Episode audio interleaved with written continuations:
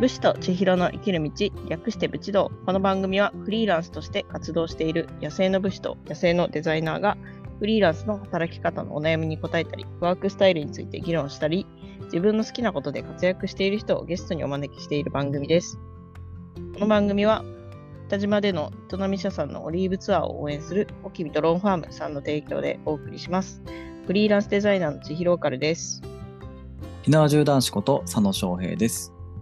今回もぜひ最後までお付き合いくださいはい、よろしくお願いします。はい、よろしくお願いします。はい、ということで、えー今日は5月の3週目で、近況報告会ですね。はい、はい、やっていきたいと思います。お願いします。はい、早いな。もう3週目ですね。そうですね。早いですね。ええー。 5そうなんだ月。のゴールデンウィークが明け て、まあ1週間ちょっとだったって感じですか。そうですね。、はいい、やー、とんでもないですね。とんでもない。うん。あとちょっと、あと半月でうん1年の半分が終わるってことですからね。そうですね。そっか。やばくないですか ?1 年の半分です よ。今年何もしてない気がします。えーそんなことないでしょ。いやーなんかこう、なんていうんですかね、みんながこう、わってなるような、うん。あいつ今年やったな、みたいな、うん。なんかそういうことが、なんかできてない気がしますね。これ、うん、そうなんですね。そうなんですね。まあ、強いて言えば会社を作ったことぐらいですかね。 ああ、まあまあ、なんか結構大きい気がするけ ど、そうでもないですか。だって、あんなのお金払って、こうね、各種手続きをやれば誰でもできるじゃないですか。ああ、まあまあまあ、確かに。うん。だから、作っただけじゃなんかそんなにね、こうう、ん。大きいことやったなーっていう感じにはならないですかね。うん。なんかそれをや起こして何をやったかみたいな。うん。うん、ちょっと実績とは違うか。そうそうそう。なんかちょっとこう物足りなさはありますよね。うんうんうん、まああの後半後半ですね。追い上げていくつもりではいるんで。うん。なんかまあ、いろいろ種まきをしてそうですもんね。まあそれは常にやってますよ。うん。うん。それは常にやってますね。まあでも芽が出るかどうかはわからないです。うん、まあね。うん。もうね、今まで蒔いた種がどれぐらい芽出たんだろうっていうぐらいですからね。あんま数えてないけど。うん。なんかフリーランスとか自営業の宿命ですよね。こう常うん、にまあね。はい種。まきをし続けるという。はい。で収穫をしながらも種まきをしなければいけないっていう。うん、確かに。うん。ね、収穫しきっちゃったらもう終わりですからね。そうですね。もうん。う、無になりますね。そうなんですよ。はい。で収穫した後に種まいてその種まきした後ね育てて実がなるまでの間に力尽きると困るから、やっぱこうコンスタントに収穫できるようにするためにはコンスタントに種まきをしなきゃいけないですからね。うん、はい。うん、そうなんだよね。まあそんなねあの話はいいですけどうん千尋さんは5月はどんな感じなんですかああ、そうですよね。この1ヶ月ですよね。はい。えーっと、まあ、ゴールデンウィーク挟んでっていう感じだと思うんですけど、うんうんうんえっとね、その前回の多分近況報告の時はし九州にいたと思うんですね、多分。そうですね。はい。うん、で、えーっとそこからまあ四国に渡って、はいゴールデンウィーク中はあの四国にあるゲストハウスで、まあお手伝いして、うんうんで結局、まあ、それ高知だったんですけど高知はにい15日ぐらい滞在して、うん。うんうん。うんまあ、結構その四国をバイクでいろいろ巡ったりとかでちょうど今収録している時はあの四国をその出る直前で今小豆島っていうあのは香い川はいはのい。島にいます。あのオリーブオイルで有名なねあ、そうそうそう。はいはいええ行ってみたいんだよな一回ああ、そうなんですね。はいなるほどじゃあもう明日からはうん。本州本州ですかだからまあそうですね。中国地方に、岡山かな、明日から。はいはいうん。今週末三重来れるんですか、えっとね、ちょっと厳しいですね。 なるほどはい。そうだったんですねいやーね再開できると思ったんだけどなあの、静岡に行くときに、ちょっと会いに行きますわ。あわかりましたえ大体どれぐらいの予定なんですか静岡行くんですかはいえっとね、まあ大体ですけど、多分はい6月の初めか中旬ぐらいかな。ああなるほどうん。なるほどなるほどわかりました土日だとちょっと予定が入っちゃってる可能性が高いんでああ、なるほど。はいなのであのおおよそこの辺りっていうのをねうん教えて先に教えていただければあのもう予は定い入れ,、入れとくんであ、ありがとうございます。はい。6月中旬か。でもそう多考分ねえると、中国、四国から静岡来るまで結構ハイペースで上がってきますね。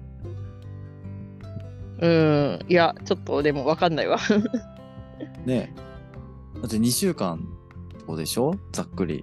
2週間で上がってくるってことでしょ、うん。結構ないいペースじゃないですかでもね、なんかバイクだから、はいあの、あんまり何もなかったら普通に1日で結構進めるんですよ。200キロとか、はいはいはい。 100キロか200キロぐらい。って考えると、まあ、ポンポンポンってあの行けばね、全な然るほどなる多分そんぐらい行くんですけど、あのななんるかほどここに泊まりたいとか、この人に会いたいとかっていうのをどんどんこう調整していくと、ほど。あの後ろ。ろ倒しになっていくっていう感じですね。ああ、はいはい。そういうことですね。うんまあ、どっちにしても期限ないですからね。まあね、うん。うん、そういえば、スタートしたのっていつでしたっけ7月15、ああ、じゃあまだ1年経ってないのか。まだ経ってないですね。へえでもこの感じだとあれですね1年でクリアできそうですねうん、1年はかかんないし、なんなうらんその途中3ヶ月ぐらいあの休止してるんで、ねえそうですよねうん、結構だから余裕ですね1年で考えるとうん、1年は余裕ですね。うんしかもその間ちゃんと生き延びてるわけじゃないですかああ、そうですね。日本一周しながら働きながらうん、うこれもうずっとだから毎年地球地球じゃないや、日本一周しながらこう生きていくってことがもうできるっていうことですもんね、ん。もうできますね。うんすごいな、そうなんですよ。できちゃうんですよ。もうなんかす、げえ日本一周というもう暮らしを発信していきたいですね。ああー、はいはい。まあ、日本一周というか、あうのん住所不定で行くって感じですよね。ああ、まあ確かもにう。どこ、どこでも働ける。だから行きたいところに、行きたい時に行きますみたいな。そうそうそう。うん。憧れっすね。いや、いるんじゃないですかそういう生活憧れてる人。 あうんあ、ね、どこでも行けるんですよ。うんまあ、ちょっと確か大に変だけどね、移動が。うん。まあでも移動大変な日を休めばいいんで、全然。うんうんうん。まあまあまうあ、んそうですけどね。はい。なるほど。いよいはよいじゃあ、ま感じで、中まあ国、楽し中く国地方に。そうですね、いよい行っよて本土へ、うん、はい。で、広島も寄るんですよね。寄ります。あの、スポンサーさんのところもはいは寄いり,、寄りますよ。もちろん、もうそこはね、スポンサーさんですからね。はい。 あの、手が、手が摩擦でなくなるぐらい、あの、ごますっておいてくださいね。そうですねい。つも、はいい、つもありがとうございますって言って。あのいつも毎月のこれのスポンサーの感そう謝そをうそう。伝えられるように。はい。うん、で僕も、あの、すごく感謝していたっていうふうに、あの、伝えておいていただければ。はい。は了解い。ですあ、まあ、この配信聞いてるか。そうですね。多そう分ですよね私。が口で言わなくても、まあまはあい。でも直接ね、お礼を言い言えるっていう機いや会いや、にな本ると当思うんで。そう、行きたいですね、直接お礼をしに。はい、まあ、広島だったら、あのまあ、場所によりますけど、うんあの行く行くには行く時あるので、うーん。うんうんなのでその時にねちょっと予定が合えば、うん。うん、直接お礼したいなとは思いますねあの、段ボール甲冑教室も日本全国でやってるんですよね。まああご依頼をいただければどこでもう行きますね、一応来月は大阪でやる予定ですえー、あ、そうなんだ。はいそうなんですよ過去今までの受注の中で多分一番遠いですね大阪おー。大阪は一番遠いんですね。はい。そうですね。岐阜とか、ね、まあ、三重とか、千葉とかね、愛知とか、愛知じゃないや、えーっと、神奈川か、とか、いろいろやってきましたけど、多分、来月の大阪が今までで一番遠いですね。うーん。うん。うん、泊まりで行ったことないんで、あー。そうなんだ。はい。今まではよかっ朝は、朝早く行って、うん夕方には帰ってこれる距離しか行っうん。行ったことなかったんで、うーん。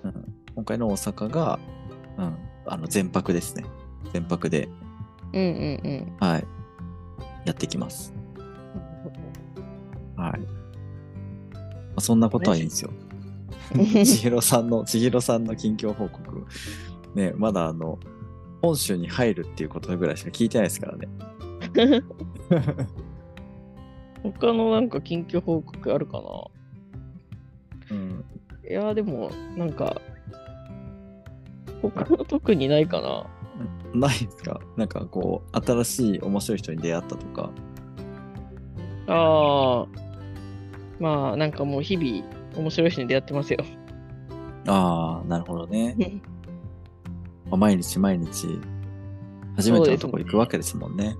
うんいいっすね。なんか、毎日がワクワクとドキドキで、はい旅って感じでですね。うん。なるほど。クラウドファンディングであのー、はいお使い券っていうのを販売したんですようんうんうん。でその指定された場所に行くっていうのをはいはい。久しぶりにやって沖縄ぶりにやってそれがあうんうのん四国の室戸ってわかります、室戸ちょっとわかんないです室ね。戸あの右下の高知の、はいはい一番なんか右下の端っこなんですけど、はそい。こが指定されててでそこの,、はいあの廃校になった小学校を水族館に、まあ、リリノベというか、ああ、なんか聞いたことあるかも。うん、結構まあ多分有名な観光スポットなんですけど、室戸水族館ってとこ、はいはい。うん、そこになんかそのそそこに行く前にたまたま出会った人がなんかそこに水族、その水族館に魚を提供してる人と、なんかたまたま出会ってえ、漁師さんってことですかそう漁師さん、すげえ。うん、でなんか私はその前々からクラウドファンディングの依頼でそこに行くことになってたから、はいなんはかその人と一緒に行くっていうなかなか 珍しい体験をしましい。あ、その人と一緒に行ってくれたんですかたはいすげえな。えー、でもなんかその人も自分が関わった、ね、うん施設に、もう目的地にいるい、ね、している人がいるって知れて嬉しかったんじゃないですかね。ああでもそうだと思いますようん。うん。なんかあれは俺が取った絵だぞみたいな、なんかすごいうんうんうんうん自分してた。そういうことですよね。だから、そうそういいですよね。なんかそういう出会い。そうですね。ああ、素敵ですね。うん。まあそえんなー出、会いがありますよ、いっぱい。いや、めちゃめちゃ面白い話あるじゃないですか。うん。 そんな、ね、日々面白い人に会ってますよって、さらっと終わらす話じゃないですよ。うん、そういうの面白いですからね。うん、えー、なるほどね。あとあの、ちょうど昨日、この収録日の、はいあは、い。今日、収録日に配信したんですけど、スタンド FM の方でインタビュー配信したんですけど、あの、うんうんうん女の子で、えっ、と、お金をほとんど使わずにヒッチハイクで、しかも日本一周なんですけど、あの行き先はをいダーツで決めてる人がいて、わお。そんな方にも出会いました。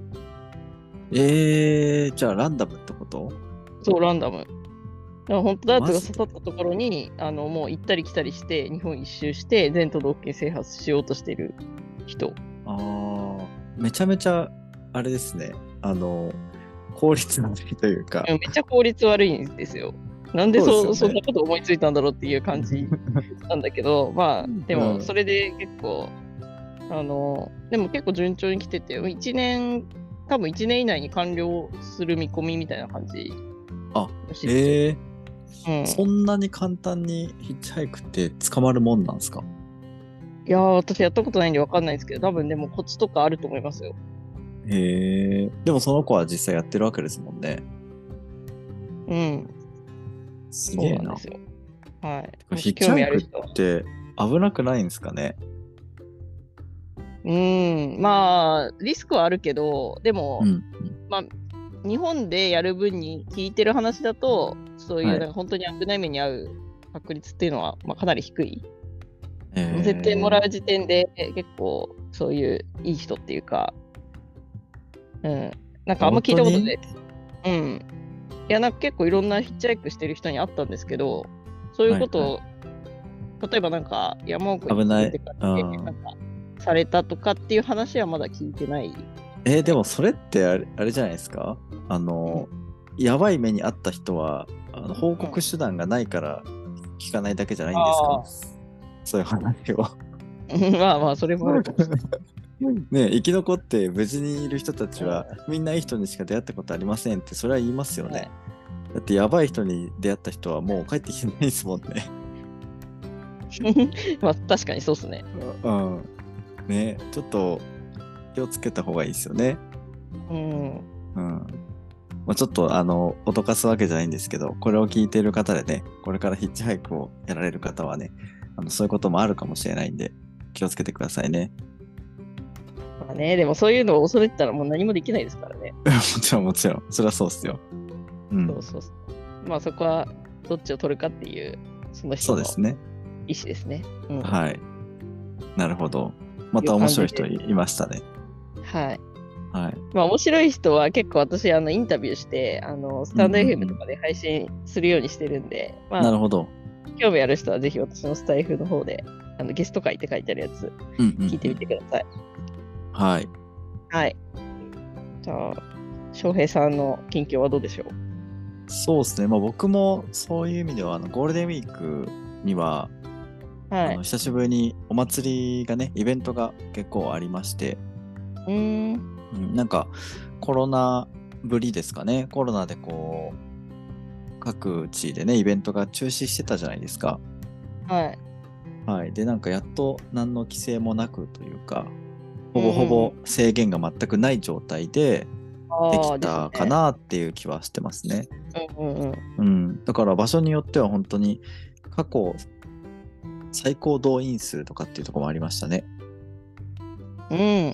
あのお客さんの何ていうんですか人手っていうんですか、はいはいはうん、っていうところもありましたねい。ね、今年のゴールデンウィークはやっぱりみんな出かけてたなっていう感じがすごいしました。いやー、すごかったっすね。もう高速道路も渋滞してたし、やっぱみんなこう、いろいろと溜まってたんでしょうね、鬱憤が。うん。ザ・反動って感じでしたね。あとは、そううん。あの、外国人の観光客の方がこう増えてきてたなっていう印象もあありましこたれめね。っちゃ感じます。うん。なんか宿とか行くと今まで日本人しかいなかったのに、そうそうそうそ外う。国人がもうどんどんあの見るようになって、あうあ、んなんか戻ってきたなってすごい思いました。そう、戻ってきたなって感じしますよね。うん。でそれに乗じてかわからないんですけどあの、飛行機とかうん。交通費関係が若干こう高くなったかなっていうのと、ああ、うん、うん。あ、とは宿泊うん。ホテル代とでか。すね ほそうそう、はいがなんかこうあからさまに上がってるなっていうのは感じてますね、はい。うんそうだからやっぱり今まではねその国内でわずかに移動する人たちの取り合いみたいな感じだったから、まあ、安くてもいいから、ね売り上げ欲しいみたいな感じで、まあみんなね価格競争やってましたけど、うん。うん、もういよいよねみんな動くから取り合いになるじゃないですか、うん。だから多少高くても売れるみたいなうん。なんかそそういうですねう状況かなっていうのは感じしますね、うはい、ん確かに。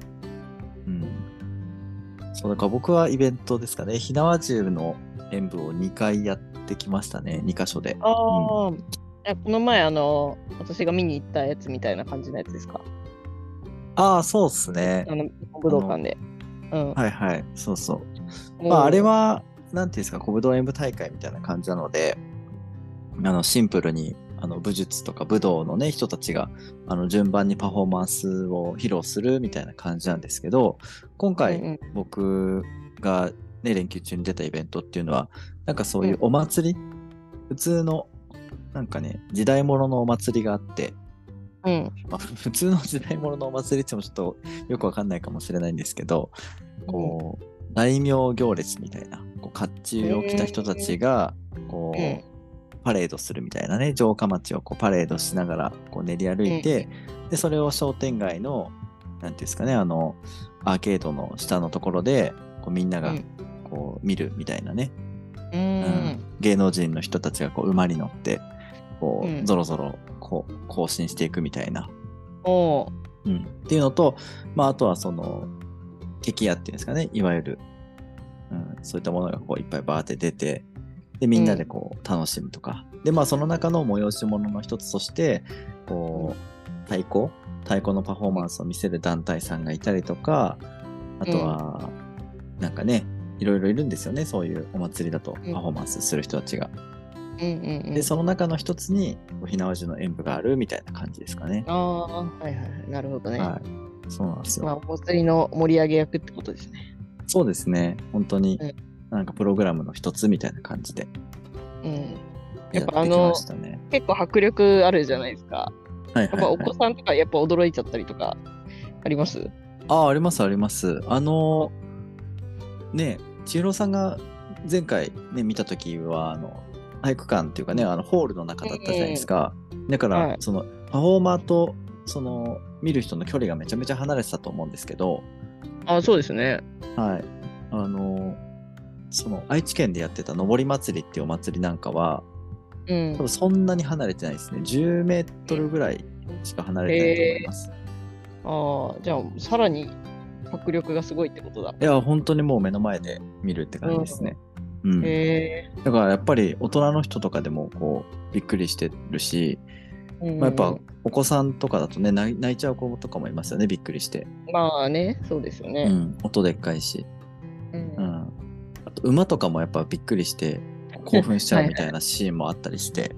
へえうん。なんか過去にはその銃声でびっくりして馬がこうう、ん前足をこう上げちゃうあ興奮あして結構危ないですねそれ、うんはい、それでなんか落馬した人とかもいるらしいですね。はああそうなんだい。まあだからそれぐらいね、びっくりするうん感じですかね。う、うんん。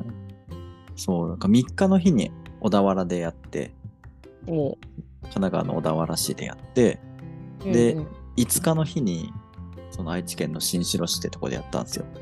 うんそう。で、4日は参りしなきゃいけなかったので、うんはい。5日朝早かったんで。だから、3日終わって、打ち上げやって、夜のう 10,、10時ぐらいに家着くじゃないですか。うんで、もう疲れちゃうから、すぐ寝て、で、朝起きて、鉄砲洗って、準備して、で、夕方までには、その、前入りしなきゃいけない宿に入るみたいなうん感じだったんで、結構なんか、ハードでしたね。ハードスケジュールですねうん。そう。そうなんですよ。そんなことをね、してましたね。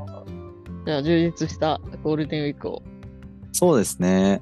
もう仕事は全然できなかったけど、パフォーマンスはね、火縄銃にたくさん関わるっていうのはできましたね。うんうん。そうですね。僕は、もう5月の前半に関してはそんな感じですかね。あと、うん今月で言うとね、あの、週末にライオン大家さん、ね、以前、この配信にもね、出て、ゲストで出ていただいたライオン大家さんの、ね、あの、ティクフル物件を、ね、0円で譲っていただいた、築100年の戸建て物件を宿泊施設にするんだってね、やってたじゃないですか。はいあれがいよいよ完成するということで、いよいよオープンですねそう。で、そのオープニングセレモニーの中のはい催しの一つで、あの、はいその地元の子供たちをこう集めて、うんあの、射射的大会をね、やりたいんだと、うん。はい。うん、いうことで、ご依頼をいただきまして、はい。はい、行ってくるっていう感じですね。いってらっしゃい。私はちょっといけないけど、 でも、あの、はいチラシを、その、作りました。ああね、言ってましたね。はい。そうそう。朝6時とかに出れば多分間に合うと思うんですけど、うん。うん。どうなんですかね。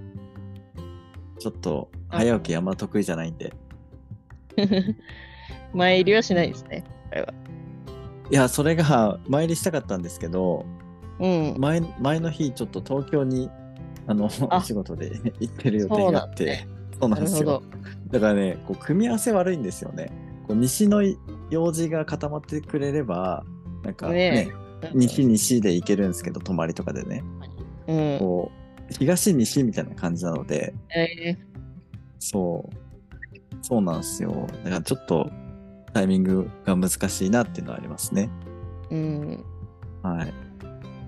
そう。だからもともとその20日に予定があって東京にいいるっていうのは分かってたから、もうそれは、うんあの、ライさんから声かけてもらう前から分かってたんですよ。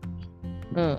だから、いや、20日東京行って泊まる予定だったけどな、みたいな思ったんだけど、うん。でもさすがにね、そんな記念すべき日にこう声かけられたら、うん、よっしゃやるかってなるじゃないですか。うん。うん。だから、あ、わかりました、行きます、つって。何時ぐらい に行ってたらいいですかって。えー10時か、遅くても10時半ぐらいにはいてほしいですね、ってなって。うん。で、車しか行けないじゃないですか、あそこって、基本的に。うんうんですね。うん、そう。えだから4時間ぐらいかかるんですよ。うん。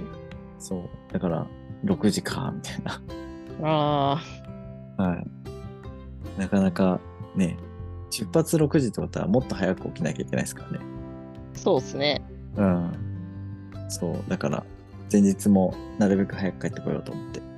うん。で、東京までは普通に新幹線で行けるんですよ。ああ、なるほどね。そう、うん東京新幹線で行って、新幹線で帰ってきて、で、はいどうせね、地元に帰ってくるわけだから、まあ、そこからね、西に向かうってもいいんだけど、うん。うん、でもどうせね、その日移動したって、せいぜい名古屋とか、うん。名古屋とかね、愛知の途中じゃないですか。まあ、三重うんもしかしたら入れるかもしれないけどね。う。うんんでもそこでちょっとね、わけわかんない土地で、ね、家以外のところで寝ると逆に疲れるから、うん。まあだったらね、2時間早起きしてでもいいから、うん。車で行っちゃった方がいいよねっていう感じですかね。まあ節約にもなるし。うん。うん。そう。まあ今回はたまたまね、そういうスケジュールになりましたけど、まあ基本的にはやっぱ同じ方向性で用事固める派なんで僕も。うん。うん。そう。だからお祭りといいね、その今回のまあ週末といい、たまたま西と東が勝ち合ってしまったっていう感じですね。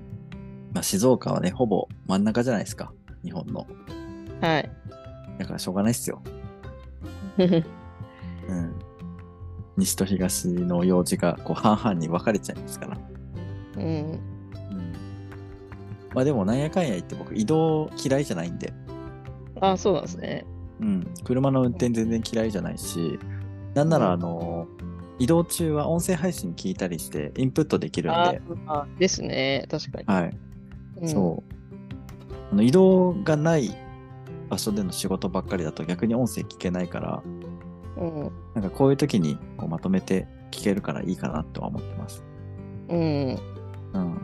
そう。あ、あとね、まあ、これちょっと活動、近況報告とちょっと違うんですけど、あのい新幹線とかよく乗る人にちょっとおすすめの方法があって、うん。もうあの1ヶ月とか2ヶ月先とかでこの日のこの時間に新幹線に乗るとかっていうのがもう決まってる人とかはあの、早めにね予約取ってほしいんですけど、うなんんか。スマホアプリでうん。あの予約が取れるやつがあるんですよ。うん。、でそれでアプリで予約取ると、あのうん早期割引特典みたいな早割りみたいな感じで、はいあ。の指定席よりグリーン席の方が安く乗れる時あるんですよ。へえ。はい。まあ100円200円とかの世界ですけどね。うんでも、あの、指定席より安いってなったら、ね、うんせっかくだったらグリーン席乗った方がいいじゃないですか。うん。うん。そう。なので、そのやり方で、ちょっとグリーンを味わってみるのはいかがでしょうかっていうね。 はい。やっぱ快適ですよ、グリーンは。えー、乗ったことないな。え、マジっすかうん。うん。その新幹線を数えるぐらいしか乗ってないっていうのはあるけど。あ、そっかそっか。基本原付ですもんね。うん。だし、まあ、その遠くに行くときも結構夜行バスとか使うタイプなんで、ああ、はいはいはい。そうそうそう。まあ安いっすからね、そっちの方がね。はい。うん。そう。でもこう、パッパッと移動したい時とか、うん。うん。あの、新幹線、マジでいいんで、グリーン席、本当に気持ちいいです。えはい。全然座り心地違うなって感じですね。ー、そうそうなんだ。はい。まあ別に僕も普段から乗ってるわけじゃないですよ。その割引で安くなる時だけ乗ってるだけで、普段は全然指定席とかですけど、うん。はい。まあ一応そういう裏技もあるんで、はい。じゃあ、新幹線乗る人はぜひおはい、試試しくださしてみてください。い。はい。はいじゃあ、あの、コメント返しをはやっい。ていきたいんですけど、はい。えっと、前回の保証のない状況ってどうなんですかの放送なんですけど、こちらはですね、えっと、コメントは、スタイフのコメントは来てなくて、ツイッターの方でルーフルさん、えっと、来てます。はい。ありがとうございます。はい。えールンフルさんから、転社員とフリーランスはあまり変わらない。正社員とフリーランスはちょっと違う。正社員でも安定ではない。社長の会社の売り上げが下がったら一緒に伴いするから安定ではない。